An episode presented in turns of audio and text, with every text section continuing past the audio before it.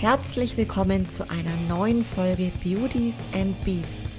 Zwischen all den Beauties erwartet dich heute eine Beast-Folge mit einem männlichen Gast und dabei wünsche ich dir ganz viel Freude beim Anhören. Falls du mir noch kein Abo dagelassen hast, dann freue ich mich riesig über dein Abo und natürlich auch, wenn du diese Folge mit deiner Community und deinen Freunden teilst. Ja, heute ist natürlich wieder Beast-Alarm angesagt und zwar mit einem sowas von frisch gebackenen IFBB Pro. Herzlich willkommen, New Baked IFBB Pro, Ingo, Thor und schön, dass du da bist, Ingo. Ja, super nett, dass du mich eingeladen hast. Ich freue mich riesig, hab richtig Bock. Richtig geil, Ingo. Es ist heute ein, ein, ganz besonderes Highlight, auch für die, die heute zuhören hier. Äh, nicht nur, dass du zum ersten Mal als Profi mir gegenüber sitzt, ähm, sondern eben auch, dass diese Folge die allererste ist, die wir auch auf YouTube veröffentlichen, Ingo. Also äh, du hast also heute die Ehre. Ich hätte ich mich hübsch machen sollen. Scheiße. Ich wollte gerade sagen, äh, du bist äh, zum Glück hübsch. Von dem her äh, hast du die Ehre und okay. die, die Premiere-Folge heute zu sein, mit Gesicht auf YouTube, dort auch zu erscheinen. Und ja, ich freue mich riesig, dass das jetzt eben gerade mal nach drei Tagen, nachdem es für dich soweit war, dir bei Mr. Big Evolution in Alicante die Pro-Card zu erkämpfen, dass du dir heute. Olympia-Amateur war das. Das war Olympia-Amateur, nicht Big Evolution. Stimmt, danke für die Korrektur, Mensch. Da komme ich immer bei den Namen ganz durcheinander. Ja, es gibt so viele. Oh, stimmt, genau, Olympia-Amateur, äh, die Pro-Card geholt hast. Ist es denn überhaupt bei dir schon angekommen? Also ich muss sagen, ich glaube ich glaub nicht, wirklich nicht. Äh, in dem Moment, ich kann mal ein ganz kleines bisschen ausholen. Ich bin da hingefahren und natürlich bin ich natürlich mit dem Ziel hingefahren, das Ding zu holen, ja. Ich bin hingefahren, um das Ding zu holen, aber du kennst es wahrscheinlich selber, man hat dann ganz oft kommen dann Momente, wo man Zweifel hat und man denkt, ah, okay, äh, das ist ja ein Wettkampf. Und dann sieht man auch in, in den Gyms die ganzen anderen Jungs und denkt sich so, man, man, kann ja ungefähr abschätzen, der ist in meiner Klasse, der ist nicht in meiner Klasse. Und denkt man, ah, der schaut brutal aus und der schaut brutal aus. Und hat sich am Ende herausgestellt, dass wir, ich glaube, 16, 16 Jungs in der Klasse waren. Und ähm, ja, dann denkt man sich, okay, fuck. Nur der, nur der Erstplatzierte gewinnt und nicht mal der kriegt sich eine Pro-Card. Ne? Dann denkt man sich so, okay, ja, in Schweden, ein paar Wochen davor, bin ich Vierter geworden. Ähm, und dann denkt man sich, ja, jetzt sind dann noch mal mehr Leute als, als in Schweden und wahrscheinlich noch mal bessere Leute. Ja, rein rechnerisch wird es auf jeden Fall knackig, aber ich habe es niemals laut ausgesprochen. Die Michelle hat es auch nicht laut ausgesprochen. Aber ich dachte mir, ich versuche das einfach so professionell wie es geht äh, über die Bühne zu bringen und gebe alles. Mehr kann ich nicht machen, aber innerlich habe ich tatsächlich ein bisschen nicht abgeschlossen mit dem Gedanken, aber ich dachte mir, okay, ich komme halt dann einfach nächstes Jahr wieder, wenn es jetzt nicht sein soll. Ich darf nicht enttäuscht sein, wenn es nicht klappt. Äh, einfach durchziehen, Gas geben, nichts anmerken lassen und äh, alles auf die Karte setzen und mehr kann man nicht machen. Und als ich dann, ich bin in den Vergleich gekommen, ich wusste, meine Form ist in Ordnung, ist gut. Und ich bin ja auch jetzt beim Stefan, genauso wie du.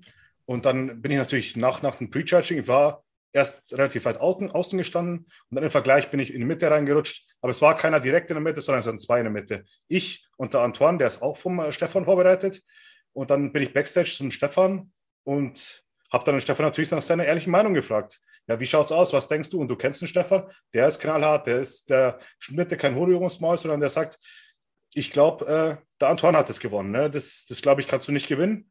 Und denke ich, okay, ja, er ist ehrlich und kann ich damit leben. Habe mich halt dann auch damit abgefunden, ich werde jetzt wahrscheinlich Zweiter, ist in Ordnung. Aber dann kam halt der Chris aus dem Gym 26 noch zu mir, der Roland Schürler, und gesagt, ich glaube, du hast es gewonnen. Ne? In meinem Hinterkopf hatte ich aber das, was der Stefan mir gesagt hat. Ich dachte mir, vielleicht die anderen sind einfach nur nett zu mir, wollen einfach nur nett zu mir sein und sagen das. Und deswegen habe ich mich dann beim, bei der Siegerehrung dann einfach darauf eingestellt, okay, die rufen jetzt den zweiten Platz auf. Jetzt komme ich dran. Jetzt rufen die mich auf. Und als dann, die hat dann so undeutlich geredet und ich wusste nicht, haben die jetzt mich aufgerufen oder den anderen, ne? Und haben, geht der andere einen Schritt vor und ich denke mir, holy shit, was ist denn hier los? Ich ich habe jetzt tatsächlich gewonnen. Das ist, war so, ich habe das überhaupt nicht, in dem Moment war das einfach zu viel. Das war zu viel für meinen Kopf, da ich das realisieren konnte. Und äh, ich bin auch dann nach vorne gegangen, habe einfach nur so, oh shit, shit. Das, das, ich habe das wirklich, das habe ich bis jetzt noch nicht richtig verarbeiten können. Und es war einfach zu deiner Frage, ich glaube, es ist noch nicht angekommen. Also das war einfach auf Englisch würde man sagen, overwhelming. Das war einfach zu viel für meinen Kopf und ich glaube, es ist immer noch nicht 100% angekommen und ich weiß nicht, ob das irgendwann jetzt dann langsam einsetzt oder sagt, okay, aber wahrscheinlich dann, ich weiß es nicht. Du kannst doch mal sagen, wie es bei dir war. Das würde mich extrem interessieren, weil ich bin da selber, ich kann das überhaupt noch nicht richtig, glaube ich, einordnen. Sag mal gern, wie das bei dir war. Voll, voll cool, dass du das sagst und vor allem so geil, wie du das gerade beschrieben hast, Ingo. Ohne Scheiß, ich habe es gerade richtig gefühlt, weil bei mir war das eins zu eins genauso. Also ich habe das nicht geglaubt. Man sieht auch, weil du es gerade gesagt hast, du hast auch mit, mit dem Kopf geschüttelt und wie du wahrscheinlich in dem Moment genauso es nicht glauben konntest, so ging es mir auch. Ich habe auf der Bühne, es gibt ein Video, wie ich einfach nur hinten stehe und wirklich mit dem Kopf schüttel, weil ich das nicht wahr gehabt habe, ja. Und ähm, es ist, weil du jetzt drei Tage, vier Tage bist du danach, es ist, ich weiß nicht, bei mir hat das irgendwo ohne Spaß jetzt, bis ich das mal so richtig geschnallt habe, ja. Also ehrlich gesagt, bis ich meine erste Profisaison gemacht habe und neben Profis stand. Ja, ja. Da habe ich geschnallt, ey, was geht denn ab? Du bist wirklich jetzt gerade neben diesen Profis. Jetzt bist du da und stehst neben denen auf der Bühne, ja. Aber mhm. bis dahin, da ging echt einige Monate äh, ins Land und war das irgendwie teilweise immer noch so surreal, ja. Also ich kann das so verstehen und es ist so krass, diese Feelings danach und man kann es nicht glauben. Ne? Also ich wollte dich auch genau die Frage fragen, eben, was ist, was ist dir in dem Moment durch den Kopf gegangen? Ja, das war, das war ja auch so verrückt. Ich habe ja dann erst bei der Klasse gewonnen und dann bin ich auch, also wirklich, wie gesagt, ich konnte es gar nicht fassen und habe natürlich dann die Michelle erstmal in den Arm genommen und habe dann irgendwie, äh, haben natürlich erstmal gar nicht gewusst, wohin mit mir. Und dann hat er gesagt, okay, du hast jetzt 30 Sekunden, jetzt geht es gleich ins Gesamtsiegerstechen, ja. Ich so, okay, habe gleich wieder das Band genommen und gepumpt. Ich war so fokussiert. Ich so, scheiße, ich habe jetzt diese verdammte Klasse gewonnen. Jetzt will ich auch diese scheiß Pro-Card, ne? Jetzt will ich die um jeden Preis. Und ich war so fokussiert. Ich habe gesagt, ich kämpfe jetzt, bis ich sterbe da oben. Ist mir scheißegal, was passiert, ne? Ich hole mir jetzt eine Pro-Card. Und dann sind wir alle zu fünft, sind wir hoch und es gibt nur drei, drei Pro-Cards. Und ich wusste im Kopf, okay, rein rechnerisch habe ich wahrscheinlich eine Pro-Card. Jetzt kriege ich eine. Aber man weiß ja nie. Und normalerweise kriegen dann der Super Heavy, der Heavyweight und der Light Heavyweight äh, die, die Karten, ne? weil die wahrscheinlich die meisten Chancen haben, auch bei den Profis zu bestehen. Ähm, aber ich habe so hart, die haben uns erst aufgestellt und dann relativ lang in der ersten Pose stehen lassen, ne? in dieser Front Relaxed. Und dann haben meine Beine so wehgetan und mein Latt hat schon so wehgetan, weil ich so lange da gestanden bin. Aber ich dachte mir, jetzt ist genau der Zeitpunkt, wo du kämpfen musst, Ingo. Jetzt, du hast so lange beim Posing geübt, du darfst jetzt keine Sekunde, nur eine Millisekunde Schwäche zeigen. Ich habe die ganze Zeit meine Pose gehalten, die ganze Zeit versucht, die Kampfrichter anzuschauen, trotzdem dabei zu lächeln und versucht, das locker aussehen zu lassen. Aber innerlich hat alles gebrannt, hat alles wehgetan. Ich dachte mir, ich darf jetzt nicht aufgeben. Dann haben die alle Posen und halt durchmachen lassen. Ich glaube, zwei, drei Runden haben die posen lassen und haben dann noch einen Poster gemacht. Und da hatten wir alle richtig Spaß, weil ich wusste, okay, beim Poster ist es jetzt vorbei. Ich habe natürlich die Judges gesehen, die haben alle schon ihre Namen aufgeschrieben, haben es dann zum ha Hauptkampfrichter gegeben. Und dann dachten wir, okay, jetzt ist es geschafft. Jetzt äh, wieder an der Seite aufstellen. Und dann dachte ich mir, ich habe runter auf meine Zahl geschaut. Dann denke ich mir, ruf einfach die 121 auf. Ist mir scheißegal, ob ich dritter oder erster werde. Ruf einfach die verdammte Nummer auf, ja. Und dann haben die halt meine Nummer aufgerufen und ich, dann habe ich einfach nur, holy shit, holy shit. Ich habe die ganze Zeit, ich bin da vorgegangen, habe diese Karte genommen und habe einfach nur in die Luft geschaut und habe vor mich hingemurmelt, ach du Scheiße, ach du Scheiße, ne? Ich habe wirklich, ich habe ins Leere geschaut und dachte mir, was ist denn hier eigentlich los? Das ist, das war, ich habe so lange, ich trainiere seit zwölf Jahren und seit äh, sechs Jahren mache ich Wettkämpfe und ich habe alles, in dem Moment denke ich mir so, ich habe nur für diesen Moment habe ich so viel Entbehrungen, äh, Freundschaften vielleicht auch liegen lassen, Essen ausfallen lassen und so viel Energie, Zeit, Geld, alles habe ich da reingesteckt. Und nur für diesen Moment. Und ich dachte mir, scheiße, das ist, das, das war zu viel. Das, eine, das sind ja nur ein paar Sekunden, wo du das fühlst. Und das war alles so komprimiert in dieser, in diese Gefühlslage. Das, das war viel zu viel für mich. Ich wusste, ich habe einfach nur immer wieder ausgesprochen, ach du Scheiße, was, fuck, scheiße. Das war einfach, ich wusste nicht, was ich machen soll. Und jetzt, ja. ich habe mich danach einfach, bin ich der Michelle in die Arme gefallen, wir haben uns geküsst und haben äh, angefangen zu heulen. Es war einfach, es war einfach so emotional geladen. Das war wirklich Boah. brutal. Ich kann es nicht anders beschreiben. das ist Wahnsinn. Krass, ey. Boah, krass, da kriegt man richtig, also ich krieg da mit Gänsehaut, ey, wenn ich mir das gerade vorstelle. Es ist so schön, Mann, so schön. Was, was war, Ingo, das erste nach der Bühne, was du gemacht hast, nachdem du dann der Michelle in die Arme gefallen bist? Was war dann so das erste? Boah, was war das erste? Ich habe die, wir haben ja diese, diese Papier, sag mal, diese Pro-Card in die Hand bekommen mhm. und wollte auf jeden Fall, dann kam direkt nach der Bühne jemand und wollte also von den Offiziellen, und wollten mir diese Pro-Card wegnehmen, weil er hat gesagt, okay, ihr müsst, äh, ihr, ihr, kriegt diese Pro-Card jetzt noch nicht, die kriegt ihr erst nach der Show, weil die wollen halt, dass quasi alle Profis nochmal nach der Show kommen für ein Gruppenfoto. Und wenn die quasi uns die Pro-Card schon geben, dann denken die, es kommt keine mehr zum Gruppenfoto. Deswegen hat, wollte er uns die weggeben. Ich habe gesagt, bitte lass mich noch ein Bild machen, lass mich für Instagram was machen. Und haben wir erstmal ein paar Bilder gemacht mit, mit der Pro-Card, mit der Michelle. Aber du kennst selber, dann muss man die Leute updaten, dass man wirklich was gewonnen hat und so. Und dann kamen viele Leute zu mir, haben mir gratuliert und dies und das. Und dann haben wir einen Plan gemacht, okay, wie schaut es jetzt aus? Ich muss in vier Stunden wahrscheinlich schon wieder in der Halle sein. Ich würde schon gerne irgendwas essen gehen, äh, mich duschen. Wie machen wir das? Und dann haben wir Plan geschmiedet, haben wir schnell ein Restaurant rausgesucht, was der, Krim, äh, der Chris von Gym 26 mir äh, empfohlen hat. Und sind halt schnell duschen gegangen, umgezogen, dahin geflitzt. Und es war richtig, richtig lecker. Wir haben Tapas dann gegessen. Und äh, haben es da richtig gut gehen lassen, haben überhaupt nicht aufs Geld geschaut, haben einfach gemacht, was wir wollten und äh, haben die Zeit einfach genossen, haben einfach mal Handy weggelegt und ich meine, du kennst es auch nach Prep, da ist man so fokussiert und ich bin, muss zugeben, sehr introvertiert in der Prep. Ne? Hab dann für die Michelle auch teilweise nicht so viel Zuneigung, Liebe oder sonst was übrig. Ich liebe sie über alles. Aber ich brauche dann meine Energie und meine, meinen Fokus für mich selber. Besonders wenn es da richtig darum geht, nochmal richtig Gewicht wegzumachen und richtig Endhärte zu bekommen, dann ist man halt total in seinem Tunnel drin. Und dann war es einfach so befreiend, einfach mal wieder zu lachen, so einfach ohne Beschwerden. Man kann essen, man kann trinken, was man will. Du musst auch nicht mal jedes Gramm abwiegen. Du kannst jetzt mal ein bisschen mehr Salz nehmen oder mehr ein bisschen Gemüse. Das war komplett egal. Dieser Druck, dieser Riesendruck, den ich mir auch selber gemacht habe, war einfach mal abgefallen und das tat so gut und wir hatten so einen schönen Nachmittag. Und das war das, was wir gemacht haben. Und da sind wir noch ein bisschen durch die Stadt geschlendert und haben uns dann auch den Rest von der Show angeschaut. Das war so, was wir gemacht haben, ja. Das war toll, hat Spaß gemacht. Mega, mega schön, ey. Oh, es ist geil. Ich freue mich einfach so arg für euch mit, ohne Scheiß, auch für den Chris. Und es ist ja, ah, ja, total, ja. sau, sau geil. Die, deine Freundin jetzt, die Michelle, hat ja letztes Jahr bei genau dem gleichen Wettkampf ihre Pro-Card in der Wellnessklasse geholt. Ähm, was, was bedeutet es, dass dass genau bei diesem Wettkampf jetzt auch du in die Pro League einziehst?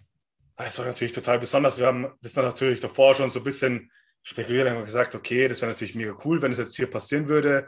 Ist natürlich ein gutes Zeichen und dies und das. Und da haben wir natürlich in der Vorfeld gesehen, okay, der Gesamtsieger kriegt einen Hammer geschenkt, das ist schon mal ein gutes Zeichen. Mein zweiter Vorname ist halt Tor. Und dann waren wir lustigerweise in einem Apartment, wo die Spülmaschine und der Gefrierschrank haben bei, waren beide von der Firma Tor einfach. Ja, ich dachte mir, okay, das muss irgendwas heißen.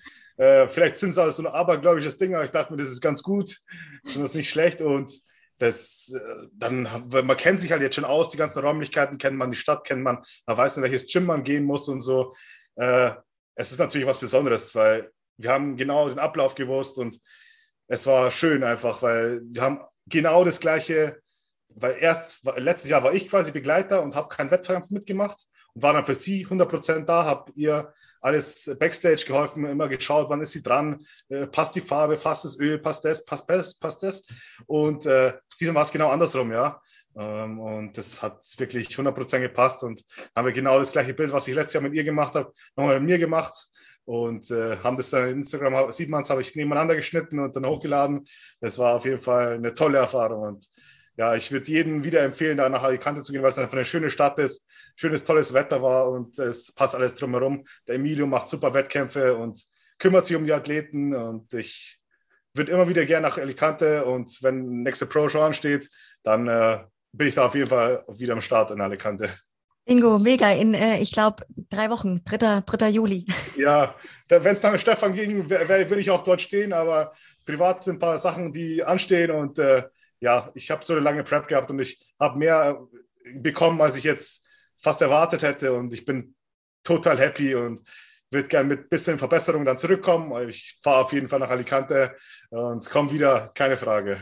Aber nicht dieses Jahr. Ja, ja, mega geil. Du hast jetzt gerade auch erzählt, dass es ein saugeiles Event war und ich kann das ja bestätigen. Ich war jetzt ja zweimal in Alicante, es war so geil. Ähm, vielleicht auch für die, die zuhören, kannst vielleicht so ein bisschen die Leute mal mitnehmen, wie ist so der Wettkampf abgelaufen und so dieses Wochenende vom Olympia-Amateur-Wettkampf? Also wir sind Donnerstag angereist, ähm, Donnerstagabend. Ähm, dann war Freitag, war Registrierung. Da musst du davor einen Termin ausmachen, wann man quasi äh, sich registrieren möchte. Ich bin da relativ früh dran gewesen, muss trotzdem längere Zeit warten. Wir mussten dann ungefähr so, ja, doch eine eineinhalb Stunden warten, bis wir dran kamen, äh, um sich zu wiegen, um sich einzuschreiben, alles abzugeben, Musik nochmal abzugeben und so.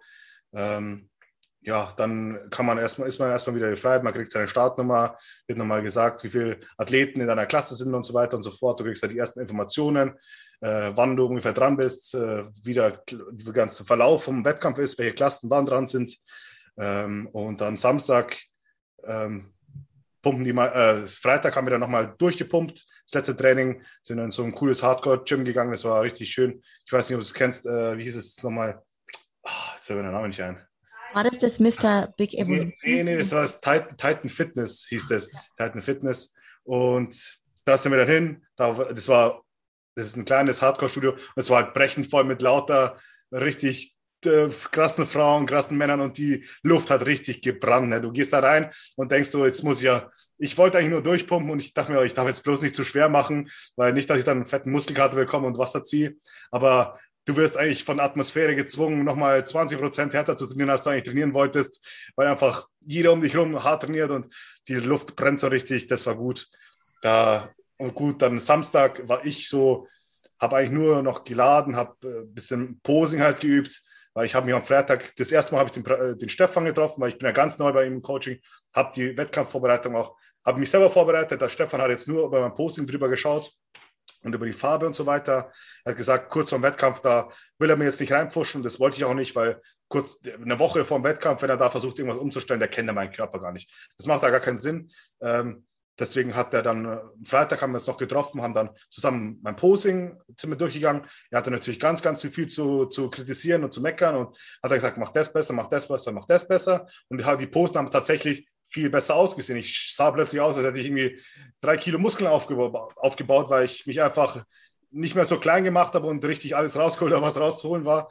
Und dann musst du natürlich innerhalb von zwei Tagen versuchen, das in deine Routine, weil du übst davor fünf Monate lang, äh, deine Posen, so wie, wie du es dir vorstellst, dass es gut ausschaut. Und da kommt jemand, nee, nee, zwei Tage vor dem Wettkampf, nee, nee, mach das, mach das ganz anders. Und das dann sich zu verinnerlichen und für die Bühne rüberzubringen, das war gar nicht so leicht. Ich habe dann natürlich die Michelle immer wieder drüber schauen lassen, habe gesagt, okay, wie schaut es aus? Dann hat sie Fotos gemacht, wir haben zusammen analysiert, habe es dann relativ gut hinbekommen, hätte es natürlich noch besser machen können, aber war ganz gut. Und ja gut, wie gesagt, der Samstag war dann relativ gechillt für mich, habe dann nur mein Essen gegessen, Posing gemacht. Um, um, Farbe haben wir natürlich gemacht, ja. Am Sonntag ging es dann, war das der Wettkampftag und da ging es dann auch schon relativ früh in die Halle. Weil du kennst es, wenn du ein bisschen später kommst, dann kriegst du halt keinen Liegeplatz mehr. Und wenn du Pech hast, dann musst du irgendwo im letzten Eck liegen äh, und das dann fünf, sechs, sieben Stunden lang. Das macht halt keinen Spaß. Deswegen ich dann, haben wir eigentlich einen ganz guten Platz dann zum Schluss bekommen. Auch mit einigen Athleten, die auch vom Stefan sind, die ich natürlich vorher schon von Instagram kannte. Da haben wir uns auch ganz gut verstanden. Das ist immer gut, wenn man sich gegenseitig supportet. Der eine ist dann auch mit mir in der Klasse gestartet, hatte ich erzählt. Der ist dann neben mir Zweiter geworden. Aber Backstage ist, sind wir eigentlich immer alle cool, weil wir können nur unsere Hausaufgaben machen und auf der Bühne, auf der Bühne ist man natürlich, man gewinnen und da fightet man auch. Uh, Backstage, da kannst du halt nur sagen, okay, die, wo, jeder unterstützt sich da, habe ich das Gefühl. Ähm, es hat Spaß gemacht und da mussten wir aber relativ lang warten. Ich war dann bestimmt ja, du kennst die Wettkämpfe, die verzögern sich dann immer, hat sich bestimmt drei Stunden nach hinten verzögert. Aber anscheinend habe ich dann doch die Form noch gut hinbekommen. Ich habe dann ein paar Mal mit der Michelle Formcheck gemacht und ich habe mich dann auch wirklich auf ihr Wort verlassen, weil die hat mich fast täglich gesehen und hat dann gesehen, hat da richtig gut einschätzen können, wann bin ich flach, wann bin ich voll, wann halte ich Wasser, äh, dies, das, ähm, hat dann irgendwann das richtig rausgehabt und dann haben wir je nach, je nachdem, wie ich halt ausgesehen habe, dann entweder Kohlenhydrate erhöht, erniedrigt oder am Wettkampftag habe ich natürlich dann relativ wenig gegessen, damit ich die Mittelpartie schön schmal halte. Das war eigentlich, haben wir dann ganz gut getimt und dann ging es halt ab ne, auf die Bühne äh, irgendwann und da hatte ich dann, wie gesagt, das, da ging es dann um alles und ja, das war dann so der Ablaufplan, sagen wir so, von, von den drei Tagen, wo ich in Alicante war, ja. Ja, ja, richtig geil, auch weil du es erzählt hast gerade, ähm, das Titans Gym Gym, das ist so geil, das ist wie so ein Würfel, ne? Und dann springen da einfach so viele mega starke Bodybuilder rum. Also ich finde es auch schwierig, sich dann da nur durchzupumpen. Das kann ich gut verstehen. Ja, ne? ja, ja, genau.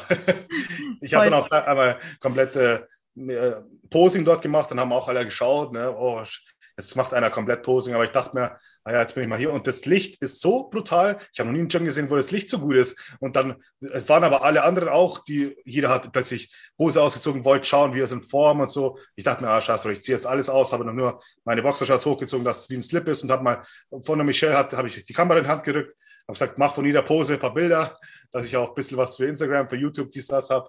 Äh, das war ganz cool. Ähm, ja, das hat Spaß gemacht. Das Gym ist wirklich total empfehlenswert. Volle Kanne, richtig, richtig geil. Ja, mega. Und ähm, du hast jetzt gerade auch schon gesagt, Ingo, dass das besondere Special auch bei dir war und ist, dass du dich selber vorbereitet hast. Ähm, da vielleicht, wenn wir mal drauf eingehen, was war der Grund dafür? Ähm, ich hatte davor einen Coach. Ähm, ich war in Bernhard Schuber und ja, ich war einfach, wollte es einfach selber probieren. Ich dachte, dass ich es vielleicht besser kann einfach wenn ich das alleine, es waren ein paar Dinge, die mir nicht 100% gepasst haben. Es war, wir sind super Netten auseinandergegangen, aber manchmal denkt man sich, ah, das ist eine Kleinigkeit, wo mir nicht gepasst hat und aber ist alles cool zwischen uns, wollte ich auch unbedingt so haben, weil ich meine, man zieht sich immer auf Wettkämpfen und so, wo man sich dann anschweigen muss und dann peinliche Stimmung ist, das wollte ich nicht. Habe mir das wie Erwachsene erklärt. Ich habe gesagt, ich probiere das jetzt einmal allein. Vielleicht geht es in die Hose, vielleicht geht es nicht in die Hose, aber es ist gut gegangen, das war gut. Habe mir selbst bewiesen, dass ich es schaffen kann. Und ja, deswegen hat jetzt nicht so einen Riesengrund gehabt, einfach, ich wollte es probieren und es ging gut zum Glück. Richtig cool, weil auch da ist eine Parallele zwischen uns. Ich habe das auch damals gemacht und bin ja. auch so tatsächlich Profi geworden. Krass, okay, wollte das wusste ich gar nicht. Ja, also ich wollte, ich habe auch meinen, meinen ersten Vorbereiter, also ich mag den sehr, ich setze den total und ähm, habe einfach zu ihm gesagt, hey, ich will das jetzt mal ausprobieren, will meine eigene Erfahrung machen und gucken, ob ich das hinkriege und es war total Gold wert und gleichzeitig war ich dann aber auch wieder ultra froh, wo ich dann doch wieder ähm, auch einen Coach hatte. Das ja. ist jetzt auch so ein bisschen das, wo ich ähm, dich fragen will, also was so für dich, ja, ich sage jetzt mal gut gelaufen ist alleine und wo du halt gemerkt hast, so, ach, da ist vielleicht doch irgendwie nicht schlecht, jemanden zu haben? Ja, also das ist halt zum Schluss, da weiß man nicht, okay, bin ich jetzt auf dem richtigen Weg? Ich meine, die ersten zehn Wochen von der Diät, okay, du musst halt ein bisschen Gewicht wegmachen, die Form muss ein bisschen besser werden, du musst weiterhin hart trainieren. Äh, das ist, glaube ich, das kriegt noch jeder hin. Aber sag mal, die letzten vier Wochen, wo du denkst, so, okay, jetzt geht es in Richtung äh, Endform, da denkst du, okay, bin ich jetzt schon flach oder äh, wenn ich jetzt noch härter pushe, verliere ich dann vielleicht Muskulatur oder äh, wenn ich jetzt die Kohlenhydrate erhöhe, äh, betrüge ich mich dann selber? Erhöhe ich jetzt die Kohlenhydrate, weil ich einfach nur Hunger habe? Oder macht es wirklich Sinn, dass ich die Kohlenhydrate erhöhe? Das so, man hinterfragt sich ganz oft selber und diese, diese Spinnereien sind in deinem Kopf nonstop, nonstop, die kann ja auch keiner abnehmen. Ne? Du denkst am Abend schon davor drüber nach, wie werde ich jetzt am nächsten Tag essen, dann, dann hängst du dich total am Gewicht auf und äh, ja, du musst auch immer selber deine eigenen, ich habe mich halt dann immer selber am gleichen Spot, dem gleichen Licht, äh, immer zur gleichen Uhrzeit selber gefilmt und habe dann meine eigenen Videos analysiert und geschaut, okay, das Gewicht ist so, die Form ist so und da ist natürlich schon viel, muss selber zu eine große Distanz aufbauen, habe ich das Gefühl ich konnte das zum Teil sehr gut. Habe natürlich auch Glück gehabt, dass ich die Michelle an meiner Seite habe, die das gut oder mich oft bestätigt hat, ab und zu aber auch gesagt hat, hm, schau mal, ich glaube, das ist ein bisschen anders. Äh, ich bin aber manchmal so ein Sturkopf und sage einfach, nee, du hast nicht recht, aber dann lasse ich mir trotzdem durch den Kopf gehen und denke so, ah, okay, vielleicht hast du doch recht. Und dann ist es manchmal leichter, wenn du es abgibst an jemanden, wo du weißt, der hat 100% Ahnung. Du gibst ihm einfach dein Feedback, schickst ihm Bilder und der sagt, was zu tun ist und du hältst auf deine Schnauze, kannst den Kopf abschalten. Das ist manchmal extrem wichtig, ja. Ähm, ich meine, ich, mir war es auch ganz wichtig, für die Offseason jemanden zu haben, der dem ich erstens Rechenschaft ablegt, ne? dass ich einfach jemanden im Nacken habe, okay, der passt auf, dass ich nicht entweder zu fett werde oder zu wenig esse, zu viel esse. Für mich ist ganz wichtig, dass meine Mittelpartie nicht wächst, weil ich bin sowieso ein kleiner, gedrungener Typ, so eher kompakt. Ich habe nicht ein riesiges Schlüsselbein. Ich muss aufpassen, dass meine Mittelpartie nicht nicht auseinandergeht, weil sonst ist meine ganze Illusion halt kaputt. Und das habe ich letzte Offseason relativ schlecht gemacht, muss ich sagen. Da habe ich einfach, wenn ich jetzt mal sage, ich habe in Alicante auf der Bühne circa 95 Kilo gehabt. In meiner Offseason, das schwerste, was ich hatte, war nüchtern 120 Kilo. Ja? Das sind 25 Kilo über Wettkampfgewicht. Auf so einem kleinen Körper, wie ich habe, ich biete 1,71. Das ist einfach, das ist too much. Ja? Das, das ist klar, dass die Mittelpartie da komplett auseinandergeht. Ich hatte auch irgendwann riesen Portionen zu essen. Ich habe einen guten Stoffwechsel, kann viel essen. Und ich konnte meinen Bauch gar nicht mehr drin behalten, weil das, du musst so große Mengen essen und ich habe mich einfach nur schlecht gefühlt. Ja? Und natürlich ist auch ganz schlecht fürs Herz, für alles drumherum. Du bist dann nur lethargisch und nur müde. Und ich brauchte jemanden, der dann auch sagt, hey Ingo, und der auch richtig straight ist, der nicht irgendwie, ah, vielleicht können wir ein bisschen was machen, sondern Stefan, du kennst den Stefan, der sagt straight, Alter, das ist scheiße, was du machst, Junge. Und das machen wir jetzt nicht. Wir machen das so, so und so. Und dafür respektiere ich den Stefan, dass er einfach das zu straightforward ist. Und äh, ich brauche halt jemanden, den ich respektiere und dann, auch wenn er was sagt, dann, auch wenn ich nicht jetzt zu 100 Prozent der gleichen Meinung bin, dass trotzdem dem eine Chance gebe und sage, okay, ich mache das einfach ähm, ohne Wenn und Aber. Und das ist ganz wichtig für mich, ja. Und da respektiere ich den Stefan und deswegen bin ich dann auch zu ihm gegangen. Ja. Richtig geil. Es ist, ich verstehe dich da total. Bei mir war es ungefähr genauso, dass ich unbedingt jemanden schon im Aufbau wollte, weil ich auch immer dann wahrscheinlich zu wenig gegessen habe und mhm. nicht wusste, wie weit soll ich hochgehen. Ich will auch nicht fett werden, muss ich alles wieder abstrampeln und so weiter. Und da dachte ich mir, hey, jetzt holst du dir einfach einen richtig, richtigen Profi-Vorbereiter auch an die Seite, ne? Und ja. dann, das war also, ja, es ist eine sehr, sehr gute Entscheidung. Ähm, was ist so für dich, also was erwartest du dir so von der Zusammenarbeit mit Stefan? Äh, natürlich, ich ich habe natürlich mir so als Ziel gesetzt, ne, in, äh, in 2023, also nächstes Jahr, circa zu dem Zeitpunkt jetzt, wenn die ganzen Prüfwettkämpfe in Europa stattfinden, da einfach ein paar hintereinander zu machen und einfach ein verbessertes Paket zu bringen. Sei es das Posing, sei es äh, die Mittelpartie, dass die einfach noch fester wird, noch schmaler, wenn es möglich ist und äh, dass der ganze Look einfach harmonischer wird. Ne? Ich habe halt, wer meine Fotos kennt von, mein, von meiner Bühne, ich habe starke Beine und mein Oberkörper, also Schultern, Arme sind gut. Wo auf jeden Fall was fehlt, ist am Rücken und in der Brust. Und da möchte ich diese Disbalance einfach ausgleichen. Und ich hoffe, dass der Stefan mir da äh, auf die Sprünge helfen kann. Ich finde es auch cool, wie er das macht mit dem High-T-Training. Da stehe ich komplett dahinter. Macht mir auch extrem Spaß. Ich mache das auch seit ein paar Wochen jetzt. Ähm, ja, das ist einfach so, dass ich so ein besseres, ich muss nicht unbedingt Tonnen an Muskulatur aufbauen. Natürlich will ich ein bisschen Muskeln aufbauen. Das glaube ich will jeder in einem Sport. Aber dass einfach das Komplettpaket harmonischer wird. Und das hat er auch gesagt. Ne? Er, ist, er hat mir sehr viele Punkte von sich selber angesprochen, die ich absolut zuvor, davor auch gesehen habe, die ich so machen möchte, aber vielleicht auch nicht den richtigen Weg gewusst habe oder einfach im Hinterkopf gewusst habe, ich muss es eigentlich machen, aber nicht konsequent genug dran war. Und äh, der Stefan hat das direkt beim ersten Call, wo wir gemacht haben, hat gesagt, das passt nicht, das passt nicht, das passt nicht. Da müssen wir dran arbeiten und dann kannst du ganz nach vorne kommen ne, in der 212-Klasse. Und da habe ich gesagt, okay, ich glaube, der meint es ernst, was er da sagt, ähm, weil der Stefan keiner ist, der einfach was aus dem heiteren Himmel sagt. Und da, glaube ich, sind wir auf einem ganz guten Weg. Hm, ich vertraue ihm da. Ihm ist auch ganz wichtig, dass, dass Blutbälle gemacht werden, dass er, auf, er schaut auf die Gesundheit. Das sind Sachen, wo andere ja, ein bisschen so unter den Tisch fallen lassen. Er hat natürlich so einen medizinischen Background und er arbeitet mit so vielen Profis zusammen. Man kann in jedem Spektrum von einem Sport, kann man ihn was fragen, egal ob es Sponsoring ist, ob äh, irgendwas mit Supplements, ob dies, das, Ananas. Er hat immer eine Ahnung und wenn er keine Ahnung hat, dann hat er fünf Leute an der Hand, die er fragen können, die nochmal mehr Ahnung haben. Ne? Das ist halt so einen Vorbereiter zu haben, der so tief in der Materie drin ist, das ist Gold wert. Und er hat auch natürlich zu jedem in der ganzen Szene Connections, das ist auch wahnsinnig gut. Und du kennst es ja, wenn man sich mit ihm unterhält. Er, er verfolgt jeden Wettkampf auf der ganzen Welt. Er ist total up to date und hat nicht sein Wissen vor irgendwie 30 Jahren erlangt hat, und hat dann aufgehört, sich weiterzubilden, sondern er ist immer up to date, weiß, was das Neueste ist, was, was die neuesten Supplements sind, wo die nächsten Shows sind und wer gerade aktuell im Sport der Beste ist. Und sowas auf Augenhöhe sich zu unterhalten, äh, das brauche ich und das ist, ich finde Stefan super. Ja, ich denke mal, dir geht es da wahrscheinlich ähnlich, dass, dass du genau wegen solchen Gründen auch zum Stefan gegangen bist. Voll, voll. Also ich bin ultra happy und ich bin ja jetzt schon im, seit, seit fast zwei Jahren bei ihm. Mega. Und ähm, wirklich, also ich, wenn das, das Match total und ich ja, bin, schätze das einfach riesig, was du auch alles gerade sagtest, ne, dass der einfach straight ist und ja, es ist, ich bin einfach dankbar, dass ich damals die Entscheidung getroffen habe. Das war gerade so kurz bevor der Stefan so richtig, auch in Deutschland, richtig durchgekommen ist, sage ich jetzt mal. Ne? Ähm, und da habe ich ihn angefragt und genau wie du sagst, auch dieser erste Call. Und bei mir ist natürlich auch, also für mich so ganz wichtig, so diese zwischenmenschliche Ebene, ne? so dieses Vertrauen. Und ich habe mich gefühlt, als würden wir uns schon ewig kennen. Ich habe mich so geborgen gefühlt und das war für mich dann überhaupt keine Entscheidung mehr jetzt zwischen ihm und irgendjemand anderem. Das war völlig klar. Ne? Und, und seitdem ich, ja, ich vertraue dem, ich muss im Endeffekt an, in Anführungsstrichen nur noch ausführen, darf endlich meinen Kopf bisschen ausmachen, weißt, und äh, kann mich eben mehr auf dieses Umsetzen konzentrieren, was mir persönlich auch wahnsinnig viel Energie spart, weil ich halt schon sehr viel immer nachdenke so und da muss ich es einfach nicht mehr tun, weil das Vertrauen ist da, also ja.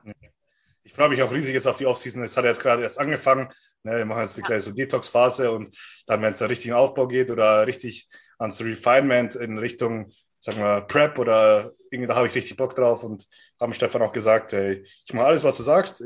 Ich glaube, dass wir gut zusammenarbeiten, weil ich dann auch jemand bin, der setzt alles um. Du kannst sagen, isst den ganzen Tag nur Scheiße und ich esse den ganzen Tag nur Scheiße. Oder weißt schon, das ist halt, und da habe ich richtig Lust drauf. Deswegen ja. schauen wir mal. Aber ich, ich werde sie jetzt gleich an der Michelle erfahren, die ist ja auch beim Stefan und die macht ja im Herbst ihr Profidebüt und da werde ich dann es auch mitbekommen, wie der, der, wie der vorgeht und da bin ich echt gespannt, ja. Und ich glaube, der wird es ja auch super hinstellen. Er hat die Lisa, die Lisa Maiswinkel. Das war auch ein Riesengrund eigentlich, warum wir zum Stefan gegangen sind. Wir haben gesehen, die Lisa hat davor immer Probleme gehabt. Ah, sie kommt nicht 100% in Shape und dies und das. Und beim Stefan, bam, sie schaut top aus, ne? hat sie top präsentiert, super Form gebracht. Und da denkt man sich so, ja, irgendwas muss er ja richtig gemacht haben. Ne? Da wollte die Michelle auch unbedingt hin, habe ich gesagt, dann kann ich mitleben mit der Entscheidung. Und dann haben wir angefragt und er hat gesagt, hey, ihr seid zwei super Athleten, klar, machen wir. Und das, äh, jetzt sind wir hier. Sau geil. Oh, ich freue mich so, das jetzt auch zu, zu ja, beobachten bei euch beiden und dann vor allem auch bei der Michelle. Richtig geil, hey. Also da sehen wir uns dann auf jeden Fall auch dieses Jahr bei dem ja. einen oder anderen Wettkampf. Wo, mach, wo, machst du mit? Darf man das schon sagen? Oder? Ja, ja, ja. Also ich bin jetzt dann auch in Alicante schon dabei im Juli. Ah, okay. Genau, ich fange da an, dann Portugal, ähm, direkt drauf eben eine Woche.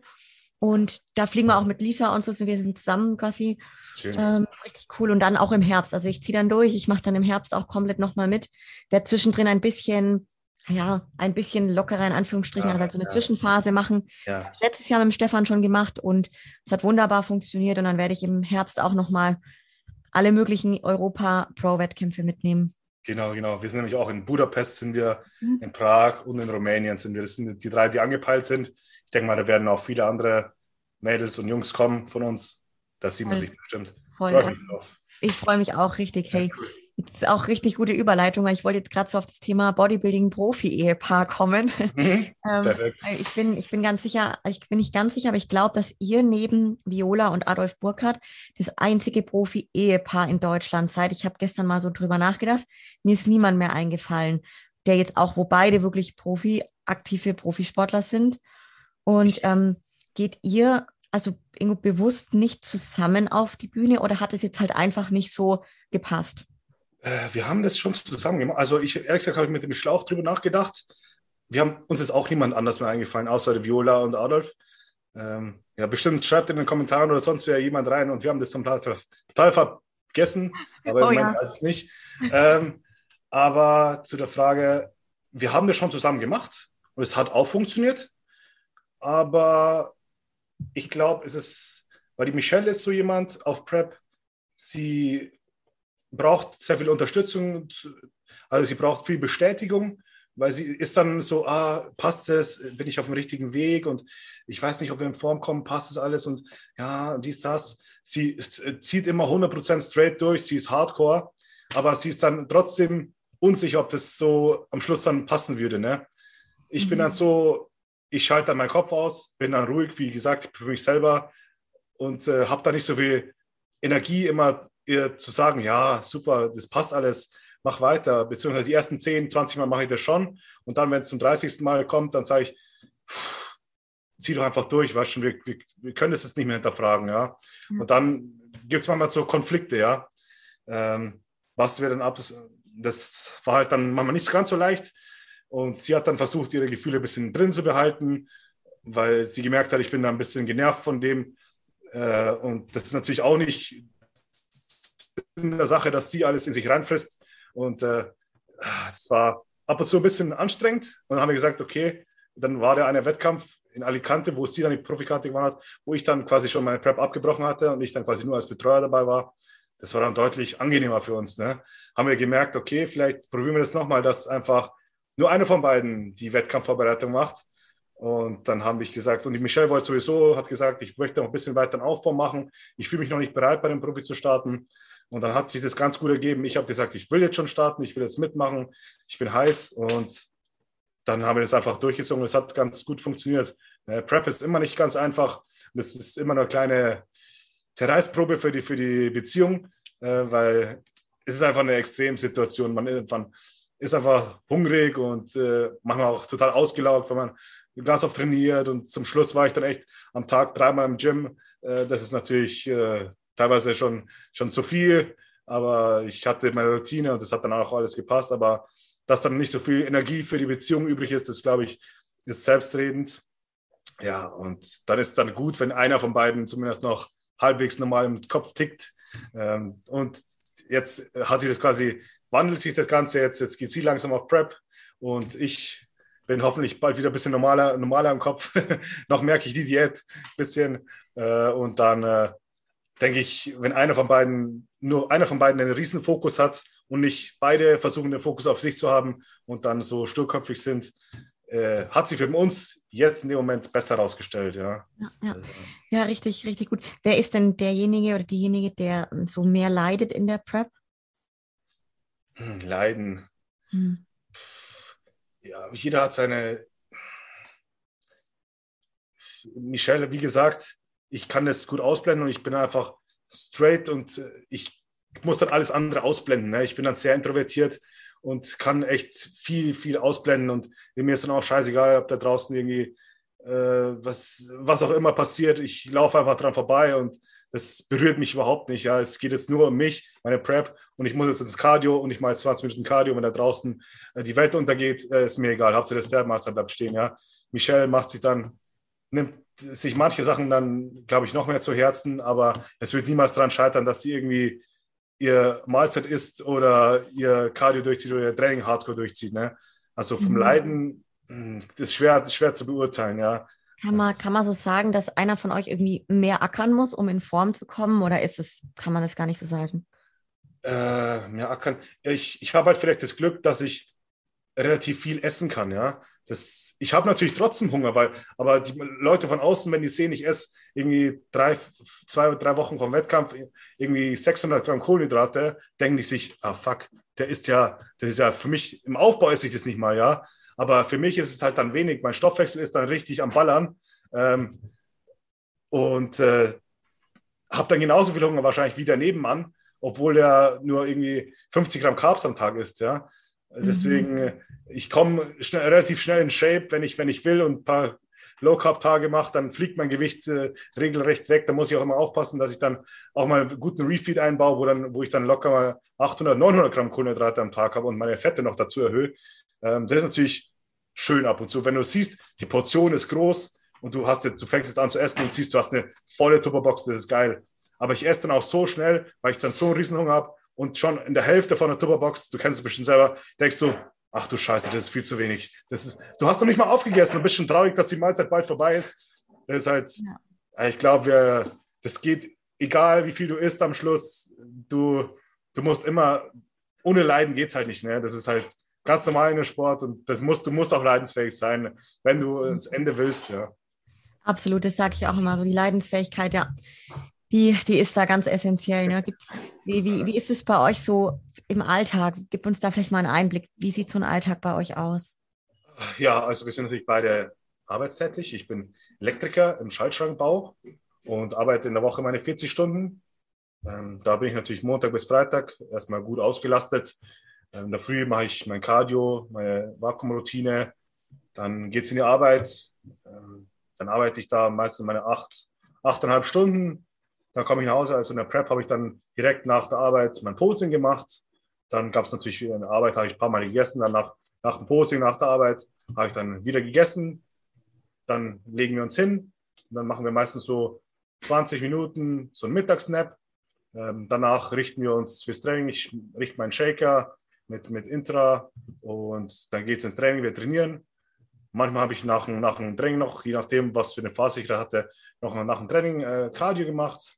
Und dann haben wir, also vor dem Cardio haben wir meistens noch gedehnt und äh, irgendwie oder Bauchübungen gemacht oder sonst was. Dann ging es nach Hause.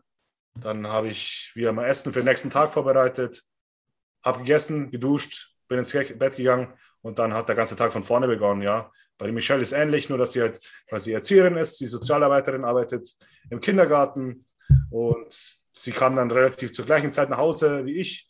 Und dann haben wir zusammen einfach das ganze Ding durchgezogen, wie gesagt, geschlafen, gegessen, äh, Essen vorbereitet, trainiert und dann war der Tag vorbei. Letzten, meistens zur letzten Mahlzeit haben wir uns dann einfach ein bisschen Zeit genommen. Haben, ich habe mir immer einen Tee dazu gekocht zu meiner letzten Mahlzeit, ähm, haben Tee getrunken. Wir haben zusammen irgendwelche, meistens zum Ende der Prep hin, haben wir ganz viele so Food-Videos angeschaut, ne, wo Leute so einfach Essen probieren oder irgendwo in andere Länder fahren und essen, essen äh, und das dann bewerten.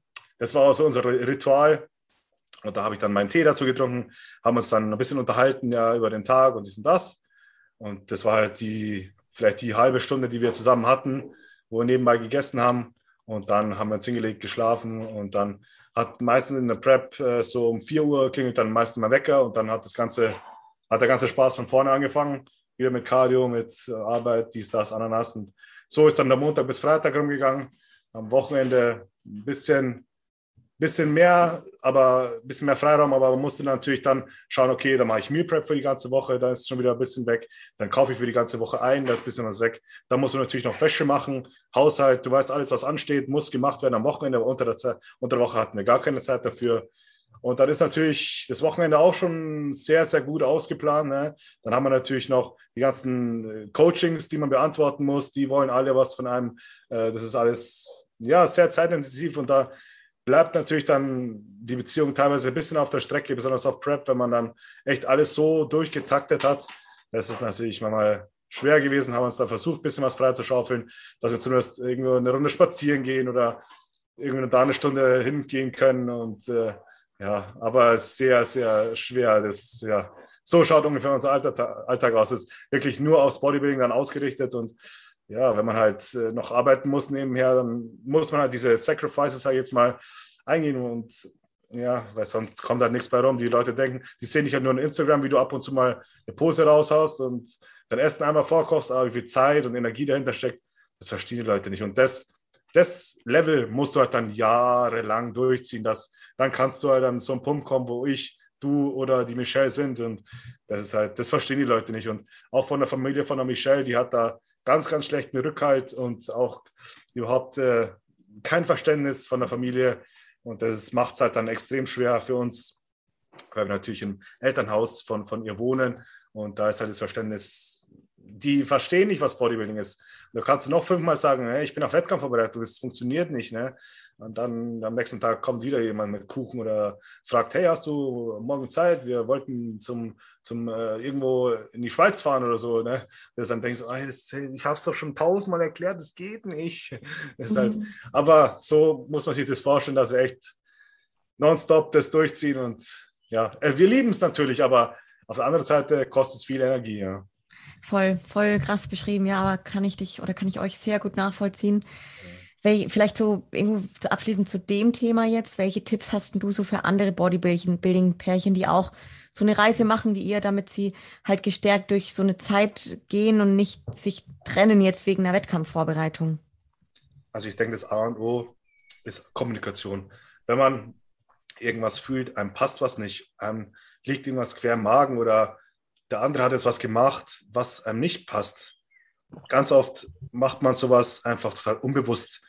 Und wenn, wenn nichts gesagt wird und der andere plötzlich einfach wegen nichts eingeschnappt ist, dann denkt man sich auch, ja, warum ist der jetzt so ein Arschloch zu mir? Und dann schaltest du selber auf stur und ihr habt beide eigentlich einfach nur keine Kommunikation gehabt. Der hat das gemacht, war eine ganz Kleinigkeit und dann gibt es eine Gegenreaktion vom anderen und dann denkt der, der Erste, ja, eigentlich bin ich doch im Recht. Ich habe doch, ich, ich bin jetzt eigentlich sauer auf ihn wegen dem und jetzt ist er auch noch scheiße zu mir, weil er denkt, er hat jetzt irgendwie recht und dann schaukelt sich das schon ganz schnell hoch. Wenn man das nicht gleich abfängt, anfangs, dann zieht sich das durch den Alltag. natürlich, das pendelt sich wieder ein, aber das ist irgendwo eine Schnittwunde. Und wenn man das nicht behebt, dann wird die Schnittwunde größer, größer, größer, bis die Beziehung irgendwann richtig anfängt, sagen wir, zu bluten. Und dann, wenn es mal da so weit ist, dann ist es ganz schwer, das wieder rückgängig zu machen. Ne? Deswegen, Kommunikation ist, glaube ich, das A und O. Und wenn man da sagt, hey, du, schau mal, du hast das und das gemacht, warum hast du das gemacht? Das hat mir irgendwie nicht gefallen. Und wenn man das frühzeitig erkennt und sagt, dann kann man echt viel, viel abfedern, glaube ich. Ja. Aber ansonsten muss man natürlich auch sagen, hey, ich, mir geht es jetzt auch nicht gut oder lass mir doch kurz mal meinen Freiraum. Einfach solche Sachen direkt ansprechen und wenn der andere Partner, wenn der, der wichtig ist, dann sagt er, okay, dann äh, lass dir kurz deinen Freiraum und dann komme ich in einer Stunde wieder oder sonst was oder gehe kurz spazieren. Das, manchmal reicht das schon, wenn man sich einfach eine Stunde aus dem Weg geht und jeder hat kurz seine Gedanken zum Sammeln und denkt, ah ja, okay, das war vielleicht überreagiert, das war dumm, was ich gemacht habe. Weil manchmal, wenn man hungrig ist oder sonst was und man steht mit dem falschen Fuß auf, dann hat man so Kurzschlussreaktionen, die man eigentlich normal nicht machen würde, aber man hat so eine kurze Zündschnur. Ähm, und ich bin selber schuldig, das ab und zu zu machen. Das gebe ich 100% zu. Ja, ähm, man muss nur hinterher reflektieren und sagen, ja, scheiße, war vielleicht nicht ganz so schlau. Dann machen wir auch über seinen Schatten springen und sagen, okay, es war nicht cool. Man hat, jeder hat sein Ego, das ist manchmal schwer, sich zu entschuldigen, aber zumindest sagen, hey, okay, ich war gereizt, ich hatte einen schlechten Tag, das habe ich jetzt ein bisschen an dir ausgelassen, tut mir leid. Und dann muss der andere vielleicht auch manchmal die Größe besitzen und sagen, okay, ja, ich verstehe dich, war scheiße, war dumm, aber wir lassen es sein und schwamm drüber. Ne? Das, ich glaube, das ist, das ist wichtig. Richtig schön. Also das große Thema Kommunikation einfach, das ist einfach das Aller, Allerwichtigste. Ja, bin ich voll, voll bei dir. Du hast vorhin, Ingo, wenn wir so ein bisschen auch nochmal zu deinen Beginnen kommen vom Bodybuilding, haben wir jetzt noch gar nicht so drüber gesprochen. Du hast gesagt, seit zwölf Jahren bist du schon im Bodybuilding quasi am Arbeiten im Sinne von im Gym, arbeiten, Muskeln aufbauen, fleißig. Und seit sechs Jahren bist du aktiv als Wettkampfathlet. Ähm, geh mal mal diese zwölf Jahre zurück. Wie bist du überhaupt ins Gym und dann auch zum Bodybuilding gekommen? Gute Frage, ja. Ich hab, war schon immer sehr, sehr sportlich. Ich bin ein sehr hibbeliger Typ. Jeder, der mich kennt, weiß, ich kann eigentlich nicht lang sitzen. Ich muss immer irgendwas in der Hand haben. Ich spiele auch die ganze Zeit mit dem Handy oder mit dem Shaker hier rum. Ich, das ist für mich, ich bin so ein unruhiger Typ und habe früh angefangen. Mein Vater ist so Triathlet, der macht Ultramarathons und so Radmarathons und der ist immer irgendwo, der ist glaube ich auch gerade wieder in Österreich in irgendeinem Trainingslager jetzt gerade. Äh, der ist total verrückt und habe mich da immer überall mitgenommen zum Laufen und dies und das. Da bin ich schon ganz früh in Ausdauersport gekommen, war dann im Rennradverein und gleichzeitig im Fußballverein und äh, habe dann alle möglichen Sportarten durchgemacht, ähm, bis ich mit 19 Jahren habe ich mich im Fitnessstudio angemeldet und dann hat irgendwann das Fitnessstudio alles übernommen, ja. Irgendwann habe ich dann Fußball mich abgemeldet und die Kumpels, mit denen ich mich angemeldet habe im Fitnessstudio, sind auch schon lange nicht mehr gegangen, aber ich bin trotzdem noch jeden Tag gegangen. und dann haben wir natürlich da neue Leute kennengelernt und hat mir einfach Spaß gemacht. Ich habe äh, da, damals im Team Andro gelesen und habe dann auch gelesen, okay, man darf irgendwie keine, du kennst ja vielleicht, kennst du auf jeden Fall Team Andro, oder? Mhm. Ja, da schreibt da jeder Idiot rein. Aber damals, wenn irgendwer XYZ 1, 2, 3 geschrieben hat, ah, man soll keine Kartoffeln essen, dachte ich, ah fuck, der weiß bestimmt, was er schreibt. Äh, und dann bin ich zu meinem Vater und der hat natürlich gekocht und ich so, das esse ich nicht, das esse ich nicht und das esse ich auch nicht. Ne? Und habe dann angefangen, alle, immer mein eigenes Essen zu kochen. Und der hat natürlich am Anfang gesagt, hey, du spinnst du, was isst du jetzt einfach ganz normal mit, wie ein normaler Mensch, ja? Äh, aber ich habe das dann straight durchgezogen. Ich so, nee, Butter, das, ist da Butter dran. Nee, das setze ich nicht. Das geht gar nicht. Und dann habe ich mich da immer weiter reingelesen und natürlich am Endeffekt jetzt weiß man, ich habe zwar Schwachsinn eigentlich gemacht, habe dann auch nicht so die Fortschritte gemacht, aber ich war total dedicated, wollte halt da viel rausholen. ähm, ja, und dann kam irgendwann das eine zum anderen und man lernt natürlich dazu und äh, merkt, was man, was man machen kann und was nicht. Äh, und dann haben die Jahre sind so ins Land gestrichen und habe dann auch, in Regensburg hat dann ein Fitnessstudio aufgemacht, das war von einem Bodybuilder. Und dann habe ich gesagt, okay, da melde ich mich an. Ja, das war eigentlich in dem Moment noch ein ziemliches Kackloch. Da war kein richtiger Boden drin, noch nicht mal richtig Maschinen, so die Handeln, war alles verstaubt und alles. Jetzt ist ein richtig schönes Studio geworden. Aber ich dachte mir, ah, das schaut so richtig hardcore aus. Da habe ich mich dann sofort, einer der ersten, der überhaupt dort sich angemeldet hat, und seitdem habe ich dort trainiert, einfach weil es der Studiobesitzer ein Bodybuilder war. Und da habe ich dann meinen ersten so Kontakt zu einem richtigen Bodybuilder gefunden. Davor war ich nur in so einem Kettenstudio. Und da sind auch ein paar andere Leute sich angemeldet, die dann auch ernsthaft trainiert haben. Äh, und nach einer Zeit hat dann der gesagt, oder ich bin dann drauf gekommen, ja, ja, man kann, doch mal einen Wettkampf mitmachen. Ne?